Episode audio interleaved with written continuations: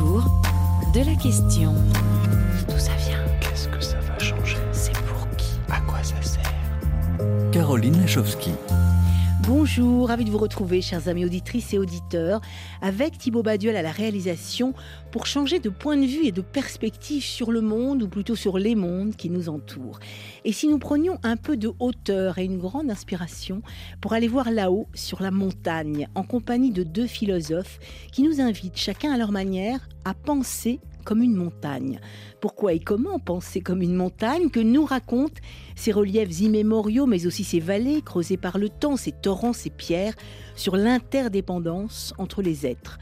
Comment se mettre à leur écoute avec tous nos sens et pourquoi ça change tout?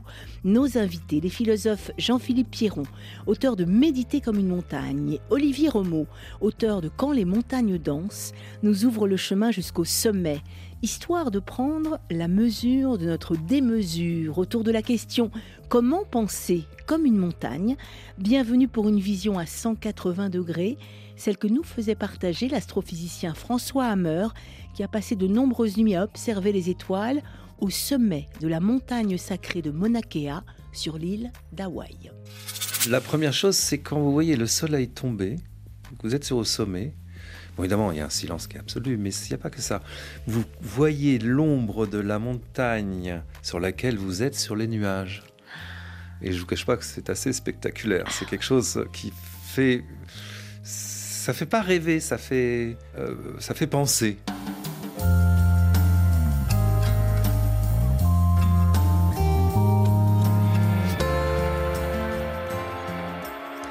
La montagne, ça fait penser, et ça fait évidemment penser les philosophes que vous êtes. Bonjour Olivier Romeau. Bonjour Caroline. Merci d'être en direct avec nous. Bonjour Jean-Philippe Pierron. Bonjour à vous. Vous êtes en duplex avec nous, Jean-Philippe, depuis les studios de France Bleu euh, Bourgogne à Dijon, où vous enseignez la philosophie à l'Université de Bourgogne, une philosophie du soin qui articule soin de la terre et soin des humains. On va y venir évidemment autour de votre essai inspirant paru aux éditions de l'Atelier et si joliment intitulé Méditer comme une montagne. Mais avant de méditer comme une montagne, il faut d'abord, comment dire, la gravir, la montagne, et en chemin avec vous, Olivier Romeau.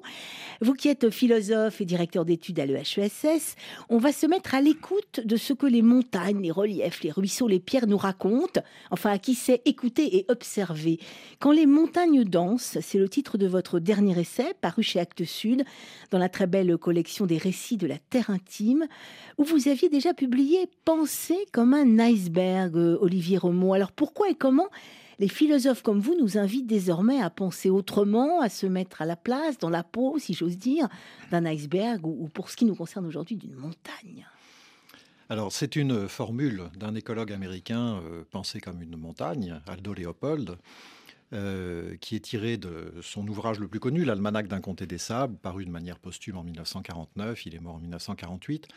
Et en fait, cette formule a fait Flores, penser comme, mais je crois que ce qu'il faut comprendre, c'est ce que voulait dire Aldo Léopold. Alors, qu'est-ce qu'il voulait dire? Il disait en fait, euh, adoptons le point de vue de la montagne parce que c'est elle qui comprend, pour le dire rapidement, la nécessité de la présence du loup comme euh, euh, vivant qui va réguler les populations des mmh. autres vivants. C'est-à-dire que c'est le loup qui va empêcher de faire proliférer le cerf qui, s'il il prolifère, va défolier les arbustes, les forêts, et va, euh, de cette manière-là, impacter euh, la chaîne trophique, la chaîne du vivant.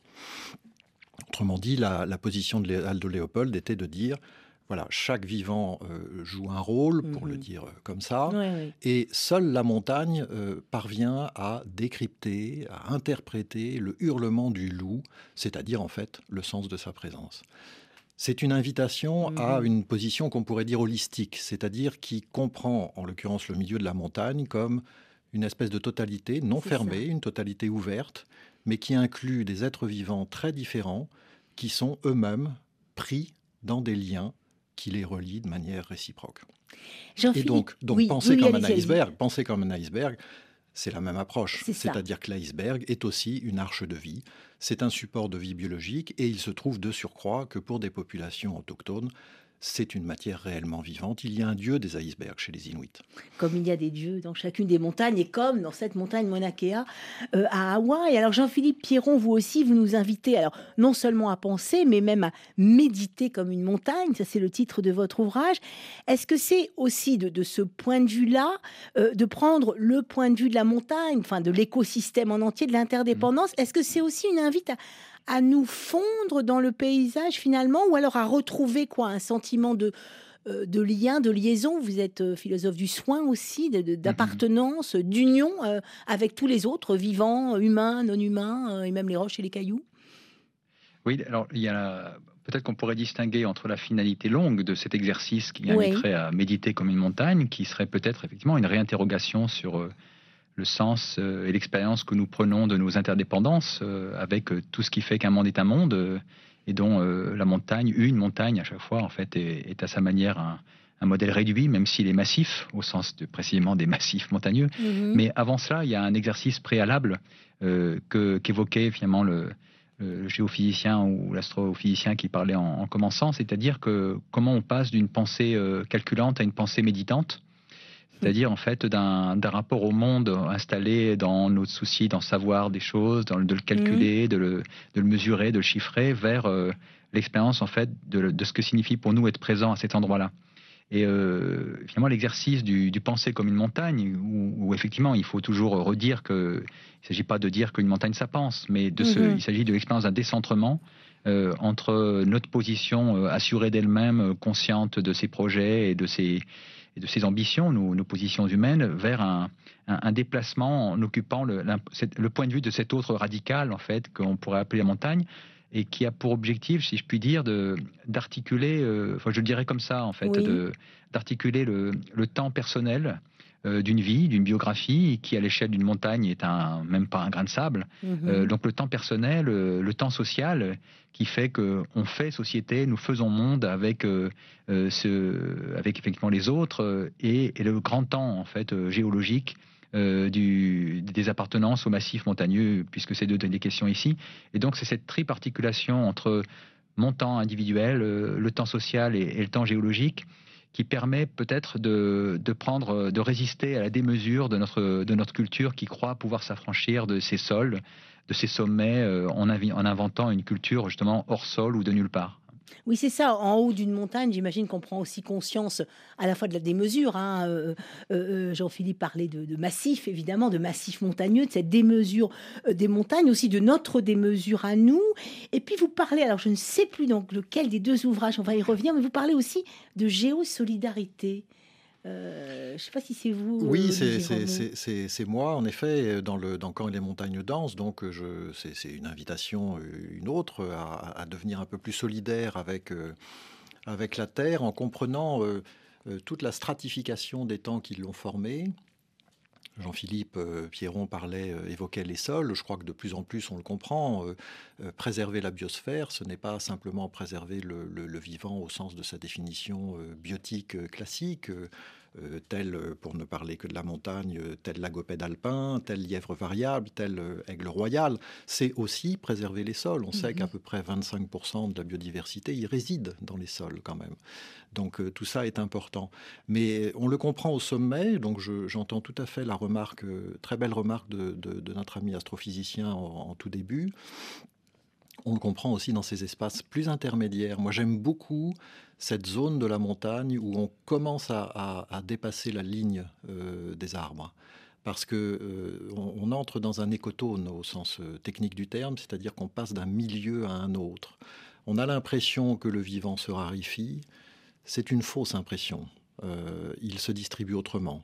Éventuellement, il se cache un peu plus. Et on entre dans un milieu qui est absolument fascinant. Et il est évident que là, euh, la montagne fait penser, je reprends euh, ce, que, ce, que, dit, ce, que, ce, que, disait notre ami astrophysicien, mais, mais elle fait penser en un sens propre, que moi j'éprouve très régulièrement. C'est le corps qui pense. Oui, c'est ça. C'est nos sens, en fait, qui sont euh, rendus à leur, à leur capacité d'éveil, voire de réveil. Et je ne chéris rien de plus qu'une expérience d'endormissement et de réveil en montagne. En montagne. D'ailleurs, vous partagez hein, tous les deux, c'est vraiment le, point commun de vos deux ouvrages, Quand les montagnes dansent, Olivier Romeau, et Méditer comme une montagne, Jean-Philippe Piron. Vous partagez tous les deux véritablement cet amour de la montagne. Vous nous, vous nous invitez dedans, enfin, on est avec vous. Mais je veux bien qu'on s'arrête quand même sur cette notion de temps, euh, qui n'est pas le même, mais qui nous permet justement peut-être d'être à plusieurs échelles, à plusieurs de vie, à plusieurs échelles de temps. Euh, autour de la question qu'est-ce qu'une montagne finalement pour un philosophe, mais aussi et d'abord pour un géologue cette fois-ci.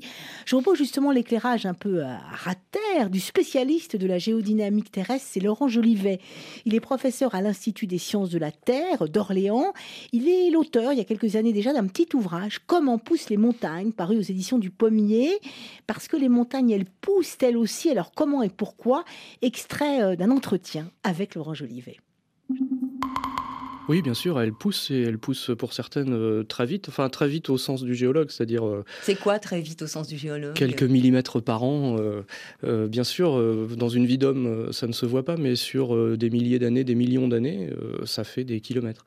Et les, montagnes les plus actives aujourd'hui sont, par exemple, l'Himalaya, bien sûr, mais qui continue, qui continue de monter très vite, ou une petite montagne dont on parle assez peu quand on n'est pas géologue, mais qui intéresse beaucoup les géologues, qui est la, chaîne de montagne de Taïwan.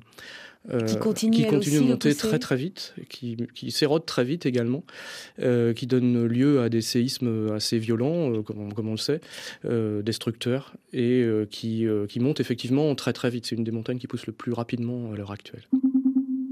Les montagnes poussent donc elles aussi, euh, mais enfin à une toute autre échelle de temps que la nôtre. Je ne sais pas qui veut réagir à cet éclairage, lequel des philosophes, Olivier Romeau, euh, Jean-Philippe Pierron, Olivier Romeau Oui, je veux bien. C'est bah, un, très bel entretien parce que, parce que en fait, on a, on a l'essentiel d'une certaine manière. On comprend que les montagnes ne sont pas éternelles. Euh, effectivement, hein. elles naissent, elles croissent, elles décroissent, elles finissent par mourir. Le, destin d'une montagne, c'est une pénéplaine, hein, donc c'est un espace quand même assez, assez horizontal en quelque sorte. Et elles ont une forte nature sédimentaire pour la plupart, ce qui veut dire qu'elles connaissent des, taux d'érosion très élevés. Et l'érosion est un mécanisme qui à la fois les fait s'élever et, les fait s'abaisser. Hein. Donc ça, c'est extrêmement intéressant. Et ce qui est aussi très fascinant, c'est de comprendre par exemple que les vivants jouent leur rôle là-dedans. Le lichen, si on ne prend que cet exemple-là, le lichen qui s'accroche aux roches, qui épouse les roches, finit parfois par les effriter. Lui aussi érode à sa, manière la montagne. Donc ça fait partie de la vie des montagnes. C'est ça, il participe à la vie dans tous les sens. Vous dites carrément que c'est un auxiliaire, je crois, un auxiliaire de, vie, un des, un des liens. Il participe à la vie et à la destruction, à la vie et à la mort comme tous les êtres vivants sur Terre. Et je comprends aussi, Jean-Philippe Pierron, que ça, que ça inspire le philosophe que vous, que vous êtes. Le sous-titre de votre livre, Méditer comme une montagne, c'est exercice spirituel d'attention à la Terre et à ceux qui l'habitent. Euh, mhm. c'est ça, au fond, euh, dans la montagne, au sommet, comme d'ailleurs en train de la, la gravir. C'est porter attention à cette terre-là et à nous. oui, et ce qui est intéressant dans les deux premières vignettes sonores qu'on a entendues en fait mhm. de la part de, scientifiques euh, extrêmement rigoureux. Hein. C'est comment en fait euh, cette attention, elle est à la fois une attention très instruite, très informée, enfin très scientifiquement euh, élaborée, et en même temps très poétiquement formulée. Mhm. moi, ce qui me frappait entre la première intervention qui, qui dit de cette manière comment ce qui le touche et cette ombre d'une montagne qui se, qui, se voit dans les nuages et, ensuite ces métaphores euh, qui parlent des montagnes dans le langage du végétal, ça mhm. pousse, ou dans l'histoire, en fait, euh, dans les métaphores très organiques, euh, naître, se déployer, de se déployer, mourir. C'est en fait ces métaphorisations et elles disent comment notre rapport à la montagne où, la question du en montagne n'est pas de l'ordre uniquement de, l'intellect et de la rationalité, mm-hmm. dans ce qu'elle peut avoir de très utile, mais aussi parfois de très impersonnel.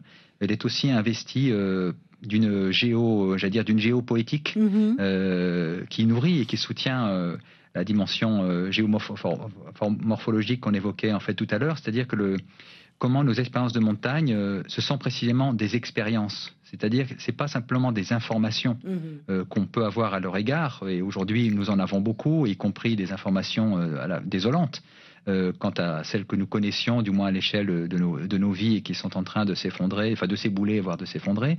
mais c'est effectivement comment ces informations deviennent des, des événements biographiques.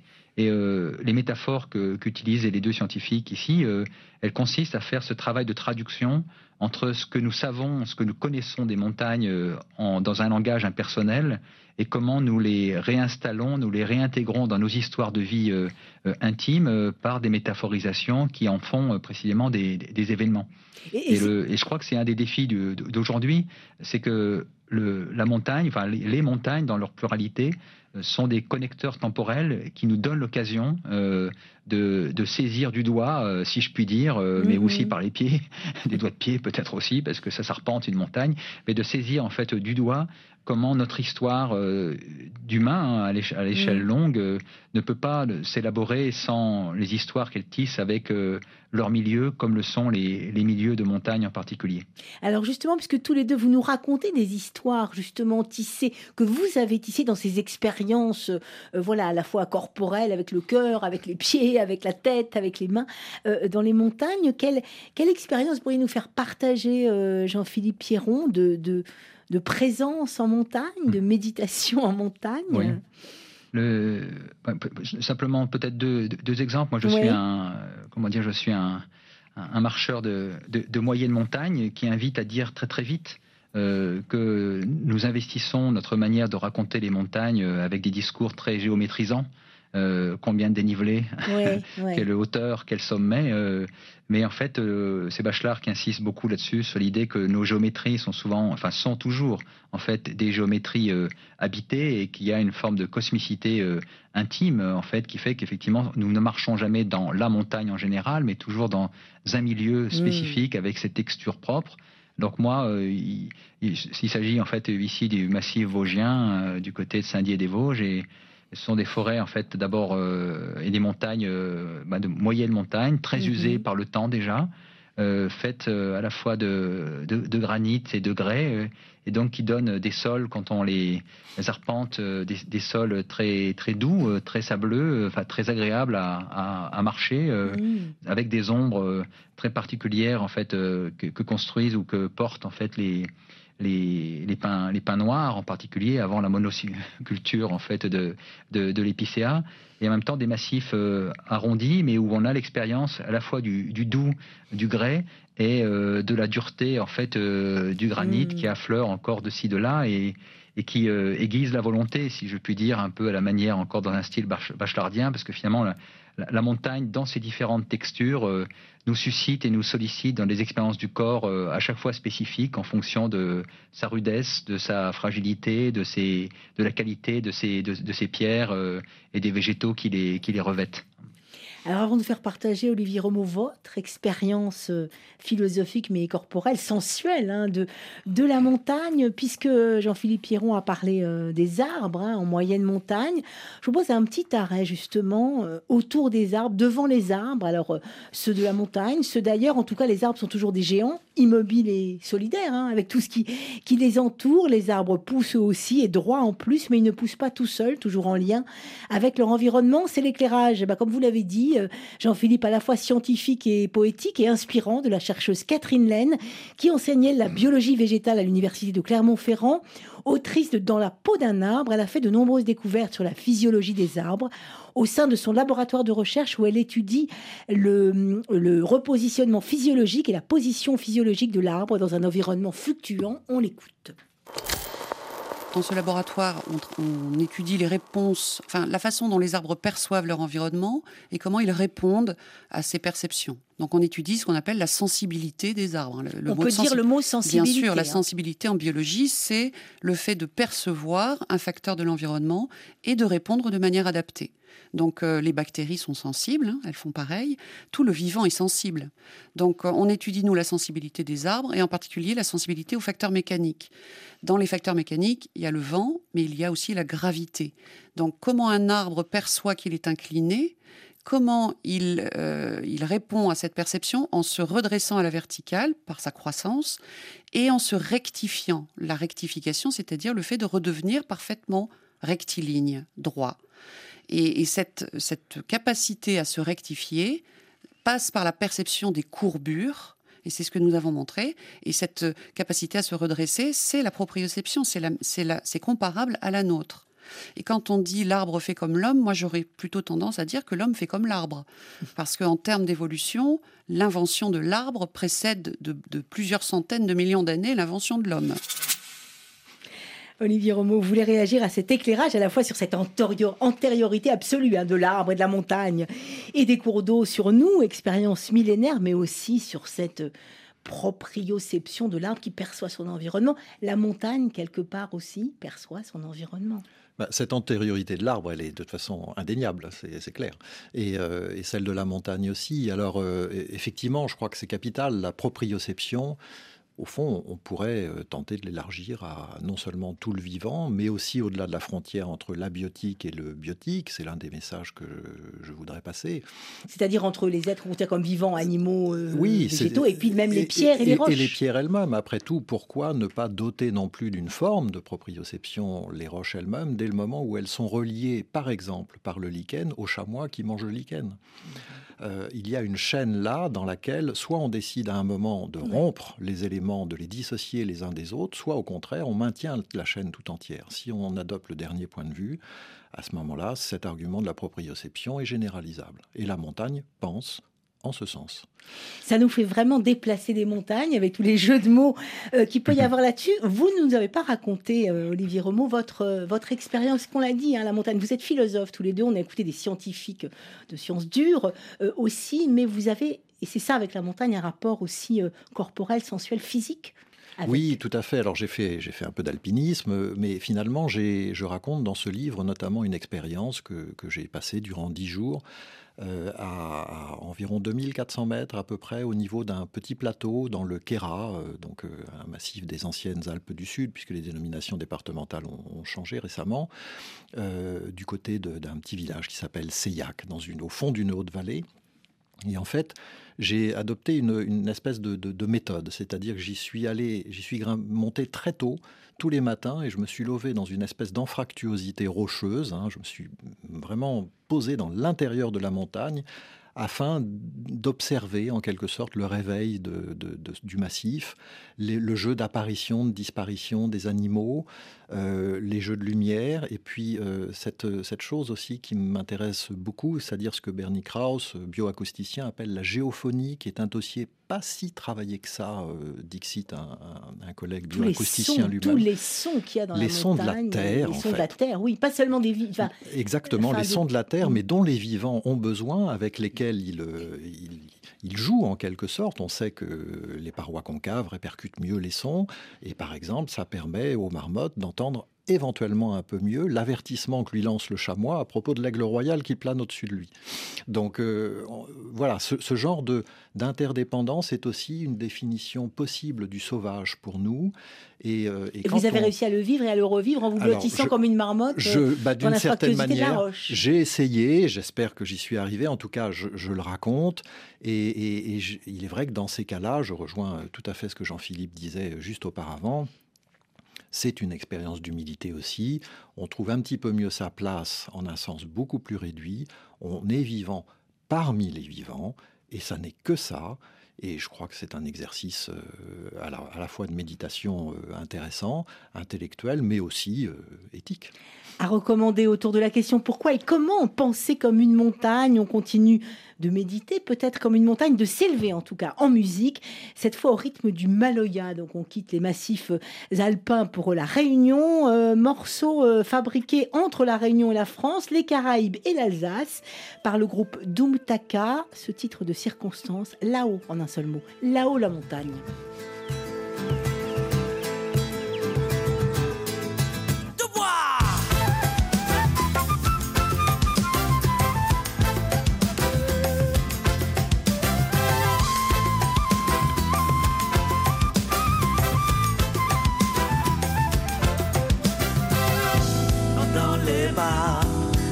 Où mi perd l'air, à la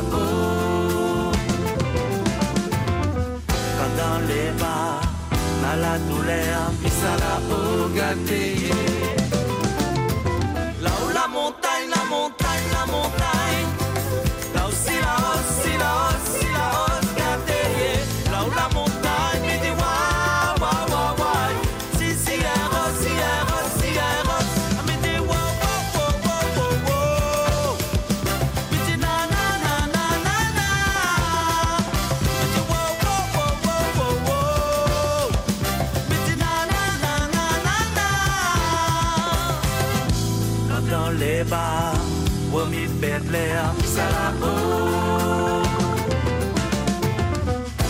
Dans les bas, dans la chaleur, misala au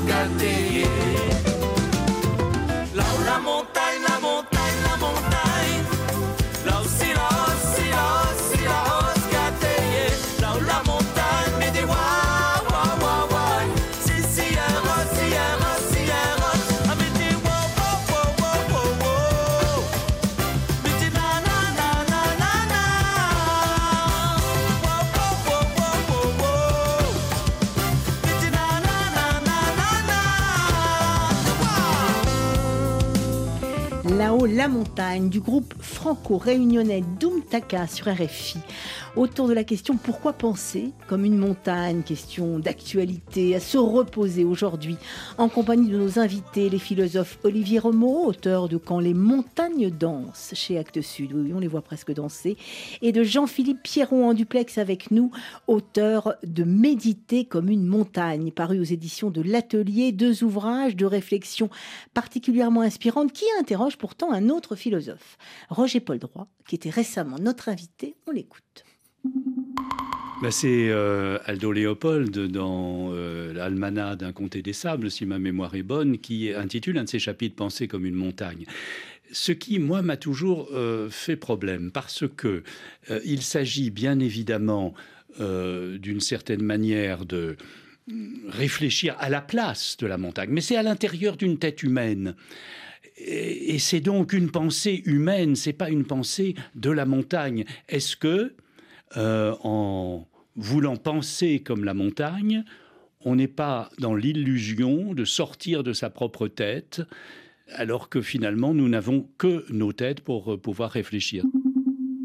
Jean-Philippe Pierron, vous qui êtes en duplex avec nous euh, depuis Dijon, que pouvez-vous, qu'avez-vous envie de répondre à Roger Paul Droit? C'est une question que j'imagine beaucoup se sont posées Mhm.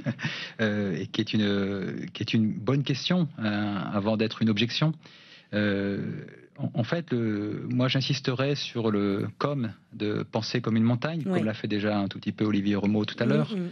Euh, il ne s'agit pas ici effectivement de penser en montagne, euh, comme si effectivement dans ces lieux privilégiés en fait qui sont l'occasion de faire des expériences euh, polysensorielles euh, un petit peu épurées entre guillemets du, quotidien. La question du com, c'est un exercice de l'imagination qui invite effectivement à, oser déplacer en imagination et donc sur une forme d'analogie notre raisonnement et nos manières en fait de nous envisager au monde en osant effectivement de quitter ces positions que parfois on nomme aujourd'hui euh, anthropocentrées euh, Mhm. pour euh, réinstaller euh, le regard que nous portons ce- sur nos vies euh, depuis une autre position que la nôtre. Alors bien sûr, il y a une, il y a une forme de d'exercice de pensée qui est qu'on pourrait juger artificielle euh, et, et disant en disant il n'y a pas d'autre cerveau que le cerveau humain pour pouvoir le faire. Donc c'est toutes les problématiques après qui ouvraient ici de, de l'animisme. Mais je, je compléterai en fait cette réponse par une seconde enfin en lien avec ce qu'on a euh, présenté tout à l'heure sur euh, cette fraternité secrète entre euh, les montagnes, les, les arbres et les humains autour de la question du, de- des exercices de redressement. Oui. Euh, D'une certaine façon, je Mhm. dirais que le penser se comme une montagne, Mhm. c'est une forme d'exercice de, de redressement, mais qui ne passe, enfin, qui passe par euh, la- la- à la fois les synesthésies et par la dimension kinétique, enfin, du, de la marche, euh, de, de l'effort, du, du- du déploiement, autour de, de la question de se verticaliser. Moi, ce qui me frappe beaucoup, c'est que, d'une certaine manière, euh, Mhm. la, la montagne nous redresse, ou en tout cas nous, nous suscite et nous taquine, euh, parfois de manière un petit peu, un petit peu vive. Ainsi, la hausse, la, la montagne euh, que chantait le, le groupe il y a quelques instants, moi je l'avais gravi, euh, bon, ces 1000 mètres, il faut se les faire euh, avec la chaleur qu'il y a, mais précisément, c'est eux qui nous font, pendant que nous marchons, d'une certaine manière, euh, nous réinstallons euh, notre propre verticalité. euh, nous sommes ressuscités en fait dans notre présence d'être humain debout sur la terre, mais euh, en coprésence avec à la fois euh, nos compagnons silencieux euh, que sont euh, bah, les humains, les, vé- les végétaux bien sûr et les arbres, euh, mais aussi euh, les montagnes. Donc, le- donc autrement dit, pour moi, c'est pas une objection. En fait, c'est plus effectivement une, invitation à être plus fin dans ce que nous disons quand nous disons penser comme une montagne. En fait, ce que nous disons, c'est euh, euh, attention à ne, pas excessivement euh, nous prendre pour des centres que nous ne sommes pas complètement, voire pas du tout. Et en même temps, euh, soyons attentifs effectivement de qu'est-ce que signifie être restauré. Parce que finalement, pourquoi va-t-on en montagne? Et ce que signifie être restauré dans sa verticalité de sujet? Nous qui vivons des formes de psychologie rectifiées par nos, travers, par nos traversées des espaces montagneux. voilà, voilà, ce que, je répondrais. C'est une manière de s'élever aussi. Avant de donner la parole à Olivier Remaud, je propose d'écouter justement un philosophe formidable, alpiniste, qui est aussi euh, le fondateur de, ce qu'on appelle l'écologie euh, profonde, maître à penser aujourd'hui de nombreux écologues et écologistes, le philosophe norvégien Arnaud Ness. Arnaud Ness, il est peu connu en France, il est célèbre et célébré dans les pays du nord de l'Europe, dans les pays anglo-saxons, lauréat notamment du prix Gandhi pour sa défense de la non-violence.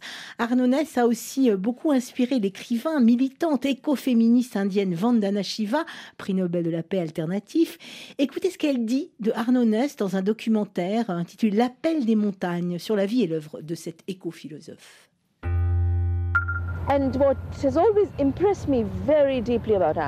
Ce qui m'a toujours profondément impressionné chez Arne, c'est ce mélange d'innocence associé à un esprit très brillant. Souvent, les gens très intelligents deviennent arrogants et égocentriques. Ils finissent par perdre l'esprit de liberté qui les animait. Arne, lui, l'a toujours gardé, cet esprit d'enfance et d'émerveillement pour chaque moment de la vie. Olivier Homo, je vais vous faire réagir à la fois sur cet esprit d'enfance, du débutant, d'émerveillement, parce que on pense qu'il y a ça euh, dans la montagne. Il y a aussi cette verticalité, cette horizontalité, cette manière de s'élever, dont, que nous rappelait à l'instant euh, euh, Jean-Philippe Pierron. Vous voulez réagir? Parce qu'il y a ça aussi dans votre manière de philosopher et de nous, montrer comment dansent les montagnes. Alors oui, le, le et l'écologie profonde, alors c'était une critique de sa part de, ce qu'il appelait l'écologie, l'écologie disons de, surface, l'écologie un peu cosmétique, mm-hmm. qui, prend des petites mesures, et lui faisait un appel à, la connectivité, on pourrait dire maintenant, c'est-à-dire avec cette intuition, et c'est là le côté naïf de l'enfance que, qui, qui, est, qui, est, souligné avec euh, cette idée que l'intuition, en fait, est, structurante dans, le, dans, notre rapport au monde. Sans intuition, on aura du mal à comprendre la variété, la multiplicité des liens qui unissent les vivants, ces fameux autres autres. J'aime beaucoup cette expression de Deborah Bird Rose, une écologue euh, australienne. Et ces autres, ces autres autres. C'est-à-dire, c'est pas simplement l'autre, l'altérité, c'est mhm. les autres autres. Euh, et, et, donc, notre enjeu, c'est de, de, trouver la bonne place parmi ces autres autres qui sont vraiment multiples. Et je pense que, euh, pour revenir à, l'embarras, en quelque sorte, avec la formule d'Aldo Léopold de Roger Paul Droit, je suis tout à fait d'accord avec Jean-Philippe Pierron. C'est, avant d'être une objection, c'est une bonne question, bien sûr. Mais, mais peut-être que cet embarras vient du fait que euh, euh, on, suppose encore une sorte de, primat de, l'entendement, mm-hmm. de l'esprit qui pense, de la raison qui réfléchit, et de son histoire qu'elle raconte. Or, moi, ce que, ce que je trouve passionnant quand mhm. on est dans un milieu, entre guillemets, dit naturel, qu'on s'y immisce, qu'on essaye justement de, de s'oublier un peu soi-même. S'oublier soi-même, mm. disparaître un petit mm. peu, bref, euh, trouver place dans, dans, dans, dans, ces, dans ces liens, donc euh, en créer, participer, euh, bon, cohabiter, hein, comme, mm. comme on dit beaucoup aujourd'hui, c'est que finalement, il y a beaucoup d'histoires. Et croire que la raison ne raconte qu'une histoire qui serait la sienne, c'est probablement se tromper de monde. Parce qu'il n'y a, dès le moment où on raconte une histoire, on en raconte toujours beaucoup d'autres. Et effectivement, je crois que euh, la montagne ou les montagnes sont des milieux assez appropriés pour cette, cette compréhension, cette intuition-là. Je pense qu'Arnonès avait un peu ce, même sentiment. C'est que euh, la montagne ou les montagnes ont une telle histoire empilée hein, euh, qu'elle nous invite en quelque sorte à penser en quatre dimensions, mais à ce moment-là, ce n'est plus l'entendement réfléchissant qui raconte une seule histoire, celle par exemple de la place de l'individu qui grimpe dans la montagne pour éprouver son sentiment de solitude après une jolie performance qui lui a fait atteindre un sommet, mais c'est au contraire finalement le corps lui-même, j'y reviens, qui pensent, qui s'éveillent à la variété de ces histoires racontées à leur manière par chacun des vivants. L'arbre qui se redresse euh, raconte son histoire hein, d'une certaine manière. Et je crois qu'il faut être attentif à ça. C'est ça, au, fond, c'est aussi se, mettre à l'écoute, savoir un peu. C'est-à-dire que nous avons cette force formidable, nous les humains, de pouvoir essayer de comprendre, d'être curieux, de poser des questions. Mais c'est quoi? C'est arriver à, se mettre à l'écoute aussi des autres, des autres récits, des autres intuitions, des autres mmh. histoires. C'est, ouvrir. Vous parlez du corps, euh, euh, Jean-Philippe Piron, quand vous parlez de, méditer aussi, méditer comme une montagne, c'est aussi s'ouvrir, écouter, enfin, avec tous nos sens et tout oui, mhm. avec tous nos sens, véritablement, euh, euh, tout ce qui se passe et tout ce qui se joue, euh, bien au-delà de, ce que notre esprit peut, concevoir Oui, en fait, dans, ce qui vient d'être partagé, il y a pour moi une, interrogation effectivement sur le type d'exercice de soi et d'un soi élargi, d'un soi écologique, comme disait Arnès, en fait, qui est engagé dans ce type de, de, rapport à non pas la nature en général, mais à une montagne à chaque fois euh, singulière, une montagne à laquelle euh, d'ailleurs euh, Arnès était tellement attaché qu'à un moment donné, pour pouvoir la défendre alors qu'elle allait être euh, abîmée euh, pour en faire un, repère au service de l'hydrologie. Euh, il s'y était enchaîné, il était tellement attaché, si je mhm. puis dire, qu'il s'y est attaché au sens propre et, mhm. figuré du terme comme activiste écologiste. Et en fait, ce qui est en, question, je me dis, on a commencé tout à l'heure en disant au, sommet de la montagne, il ne s'agissait pas non seulement de rêver, mais de, penser, mais je mhm. dirais c'est se faire une, une pauvre idée de, de, de ce que c'est finalement que rêver. Euh, parce que finalement la, rêverie, euh, elle a une hmm. portée extrêmement approfondissante euh, et, en fait qui, relève effectivement de la dimension de l'enfantin tellement caricaturé et ramené et rabattu au registre de l'infantile. parce qu'effectivement, ces qualités premières, en fait, de, d'étonnement, euh, d'émerveillement, de disponibilité à ce mhm. qui survient, euh, de, de, lâcher prise, comme disent euh, aujourd'hui les adultes qui aimeraient pouvoir effectivement retrouver cette. C'est enfantin et pas infantile, hein, justement. Mm. Voilà, c'est ça. C'est celle d'une forme d'attention profonde qu'il s'agit de soutenir euh, et de fait, le, aller euh, en montagne, de ce point de vue-là, c'est aussi euh, oser ce, cette manière d'érosion intime pour retrouver, en fait, pour trouver enfin, ces ou ces connexions en fait qui étaient évoquées tout à l'heure. Autour de la question pourquoi et comment penser, rêver, méditer comme une montagne où que l'on soit sur Terre, ben, je propose justement un nouvel éclairage vu d'ailleurs, vu d'Afrique, à la fois spirituel et philosophique. C'est celui du grand philosophe et penseur sénégalais Souleymane Bachir Diagne. Alors, je suis fasciné par les montagnes, justement. C'est peut-être parce que, étant sénégalais, je viens de, de, ce que Brel aurait pu appeler un plat pays. De ce point de vue-là, le Sénégal est aussi plat que la Belgique. Nous avons juste les monticules que sont les mamelles de Dakar et peut-être dans le sud les premiers contreforts du Fouta, du mais nous sommes un pays plat et Saint-Louis non seulement est un coin, une région plate, mais Saint-Louis est menacé par la mer pour cette raison-là, euh, malheureusement. Mais j'ai une fascination pour les montagnes. Elles sont belles, elles sont magnifiques. Une montagne, effectivement, euh, c'est quelque chose qui pousse à méditer. Vous savez, euh, euh, mon expérience d'une montagne a été d'abord l'expérience lorsque je suis allé en pèlerinage à la Mecque. Il y a un aspect du pèlerinage qui est de simplement se retrouver sur le mont Arafat et on ne fait rien d'autre qu'être tous là ensemble, à se regarder les pèlerins se regardent les uns et les autres et se rendent compte à quel point ils sont identiques. Qu'ils soient noirs, qu'ils soient euh, blancs, ça ne se voit plus parce que pendant plusieurs jours, ils ont porté la même chose. Et d'ailleurs, ça a été l'expérience de Malcolm X de l'identité humaine. Malcolm X dit qu'il est sorti de son racialisme et de presque son racisme, qui était un antiracisme, euh, voilà, lorsqu'il a été sur ce mont et qu'il a eu le sentiment que l'humanité, ça voulait dire quelque chose. Et le fait que ça, symboliquement, euh, euh, ça soit en se retrouvant ensemble sur une montagne, comme ça, à flanc, de, à flanc de montagne, se regarder les uns et les autres, je peux comprendre qu'on estime que la montagne, ça pousse à la méditation. Euh, ce moment où la, terre semble vouloir s'élever vers le ciel, ça invite à un type de réflexion euh, que, je peux comprendre, euh, qui a été chanté d'ailleurs par les poètes. Je vous fais réagir très rapidement, Olivier Romeau, parce qu'on va écouter un poète justement chanter la, chanter cet émerveillement-là Oui, bah là on a une très belle illustration en fait de la, puissance méditative de la montagne, entendue cette fois-ci comme expérience spirituelle. Mm-hmm. C'est un dossier qui a été abondamment illustré. je pense qu'on pourrait, on pourrait en fait étendre le raisonnement, c'est-à-dire que euh, peut-être que dans les hauteurs, on, perçoit l'unité du genre humain, mais après tout, on, pourrait aussi finalement percevoir l'unité du genre humain avec euh, les non-humains. C'est ça, hein, les humains et les non-humains, que ce soit en haut de la montagne, que ce soit dans le désert. En tout cas, ça ouvre, ça nous ouvre des pistes et ça nous élève. Pour nous ouvrir, il n'y a pas que la montagne, il y a aussi la musique.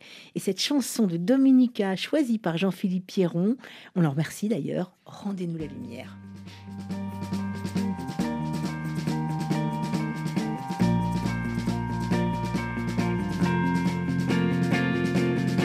On voit des autoroutes, des hangars, des marchés, de grandes enseignes rouges et des parkings bondés. On voit des paysages qui ne ressemblent à rien, qui se ressemblent tous et qui n'ont pas de Rendez-nous la lumière, rendez-nous la beauté. Le monde était si beau et nous l'avons gâché. Rendez-nous la lumière, rendez-nous la beauté. Si le monde était beau, nous l'avons gâché. On voit de pleins rayons de bêtes congelées, leur peur prête à mâcher par nos dents vermillons on voit l'écriture blanche des années empilées. Tous les jours c'est dimanche, tous les jours c'est prier. Rendez-nous la lumière, rendez-nous la beauté. Le monde était si beau et nous l'avons gâché. Rendez-nous la lumière, rendez-nous la beauté. Si le monde était beau, nous l'avons caché.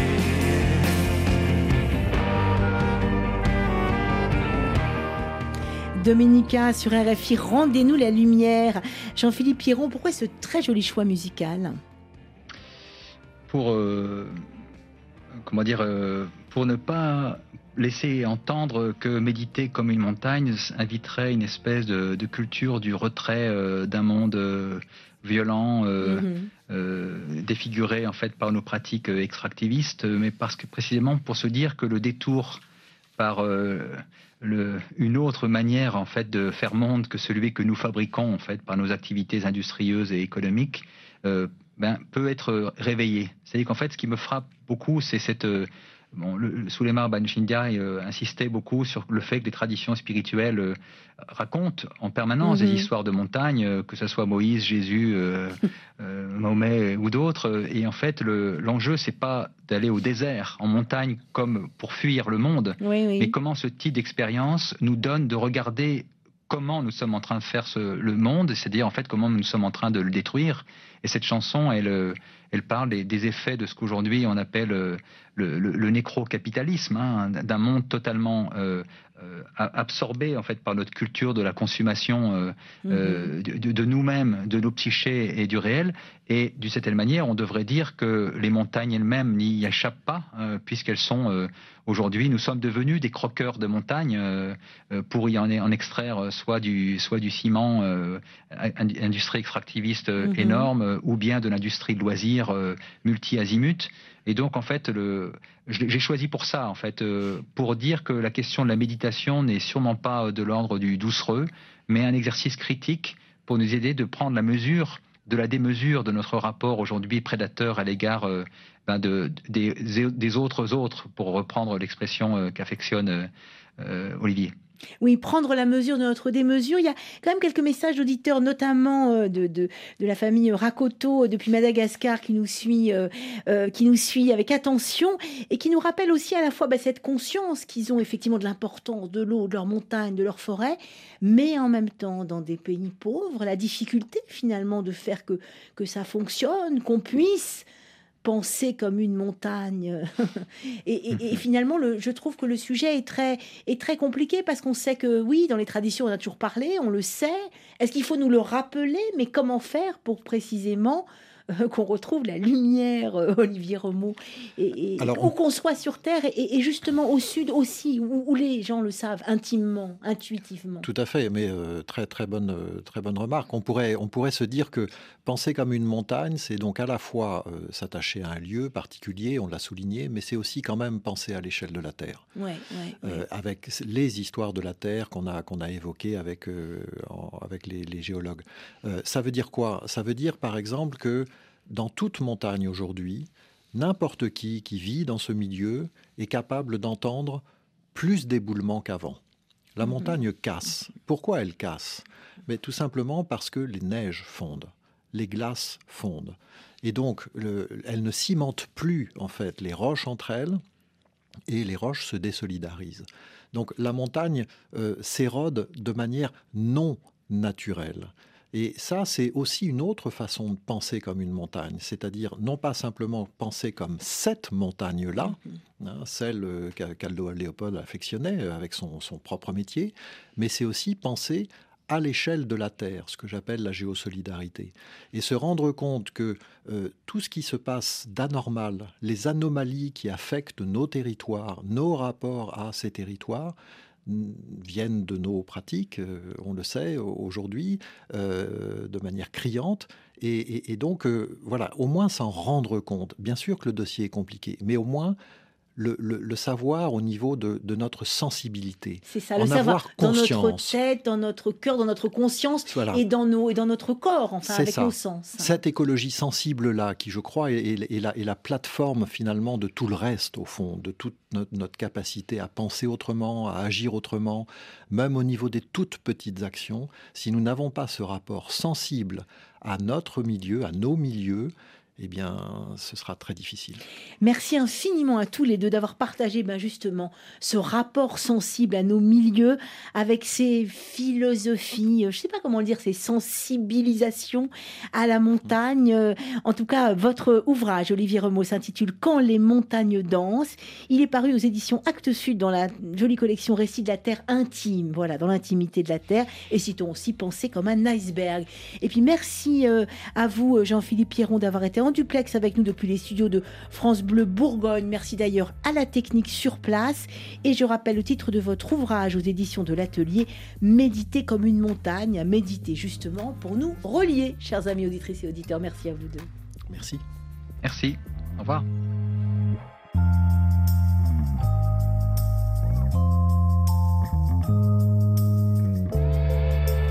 Retrouvez autour de la question sur les réseaux sociaux et sur RFI.fr. Autour de la question, c'est fini pour aujourd'hui. Au plaisir de vous retrouver demain autour d'une autre question brûlante, immigration. Où en est-on vraiment? Et pourquoi ça n'a rien d'une catastrophe annoncée? Le démographe François Héran, professeur au Collège de France, nous remettra les idées et les vrais chiffres en place. Avec Thibaut Baduel à la réalisation, Caroline Fillette en coulisses, Caroline Lachowski au micro pour vous servir. Surtout restez curieux, gardez l'esprit libre et ouvert et relié à tous les possibles. À l'écoute de RFI, c'est bientôt l'heure des informations.